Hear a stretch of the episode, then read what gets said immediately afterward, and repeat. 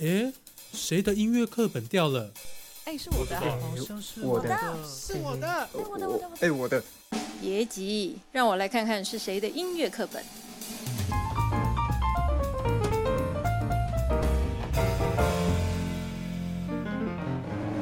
欢迎收听《谁的音乐课本掉了》，我是申金斌，在台大创意设计学院有开音乐合作的艺术与实践这门课，今年则与台湾音乐馆合作，课程目标之一就是做一部与台湾音乐有关的 podcast 节目，而我们这一组的主题就是七零年代到零零年代的台湾音乐家。我现在要讲的主题就是郭志远这位作曲家。郭志远他求学音乐的过程相当特别，他接触正式的音乐教育是他中学的时候，甚至他所做的不是钢琴、小提琴等比较普遍为所使用的乐器，而是口琴。他似乎确实对口琴这一门乐器有把握。而他夫人念音乐大学时，原先要专攻的是小提琴，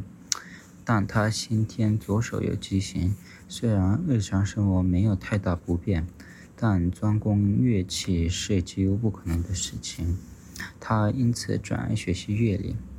他在一九四三年毕业，呃二十三年后，他决定再度念大学作曲系。这样，在期间他不是虚度岁月的，但是。虽然他巅峰时期确实在一九六九年结业大学以后，但他在一九五年发表第一首台湾人创作的交响乐曲《台湾土风交响变奏曲》，配乐台湾第一部台语音乐剧《阿三哥出马》的，已经有了杰出的音乐创作活动。他在一九六九年以四十八岁不少的年纪再次结业大学以后，即是他创作人生的巅峰。他在二零一三年，就是八年前，不过八年前，他在他出生的苗栗县运里镇去世。他他有台湾现代民族音乐之父这这样的称呼。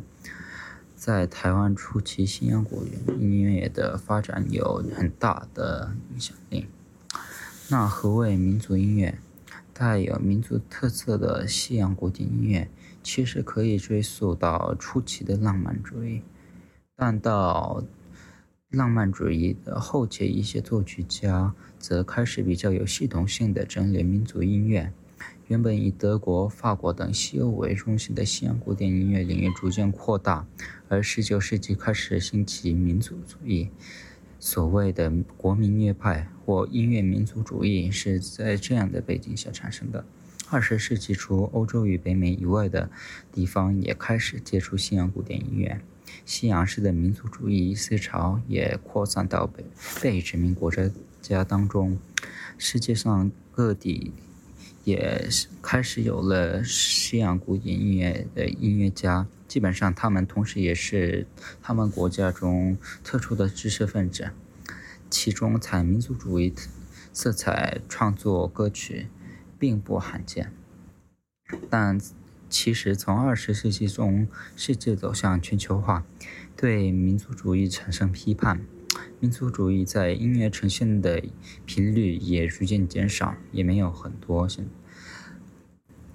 郭志远虽然仅在台湾看是民族音乐之始端，但以全球观点来看，其实他处于民族音乐的末端，所以他音乐中民族主义色彩并不那么像十九世纪末就是国民乐派的巅峰期的那样子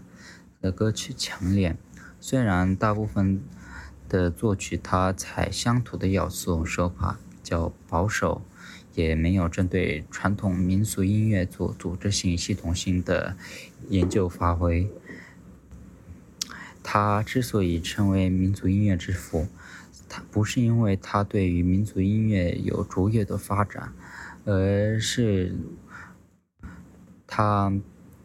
对台湾乡土音乐的情趣融入西洋古典音乐，以解析它有一番成就。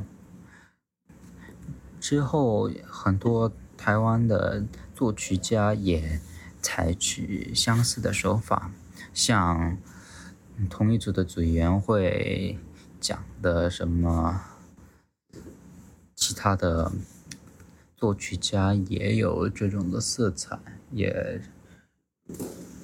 并不那么罕见。所以这里讲的民族音乐，不是我们可以想象的十九世纪末的国民乐派这样子。虽然确实他郭志远受很多的影响，但是其实与他那样子的音乐民族主义，郭志远确实有一点距离的。他的作品虽然时代相当现代，但是他比当代的欧陆现代音乐更受当当代苏联的现代音乐的影响。对现代音乐不熟悉的听众也应该比较容易接受，并且他采取乡土要素，嗯，随便一听就应可能听不见，但是还是有。那一种气息在里面，所以应该不是那么难以接受的。要去尝试一下他的音乐的话，我个人推荐什么《红姜维民俗组曲回忆》这，或是小协奏曲或单簧管与钢琴的小奏鸣曲，或是七首台湾歌子戏调，歌仔戏调也是蛮好的一组。曲子啊，这样五首是都是他主要作品，但特别选这五首，纯粹是我个人喜好而选择，可以忽略。啊，这样子，就我刚才是对郭志远这位作作曲家做非常简单的介绍，如果更有兴趣的话，啊，建议在其其他地方找找更多的资料。或是去 YouTube 上找找他的作品，YouTube 上蛮多的，这样，所以他的作品可以听一听，蛮好的。嗯，谢谢各位听众的聆听。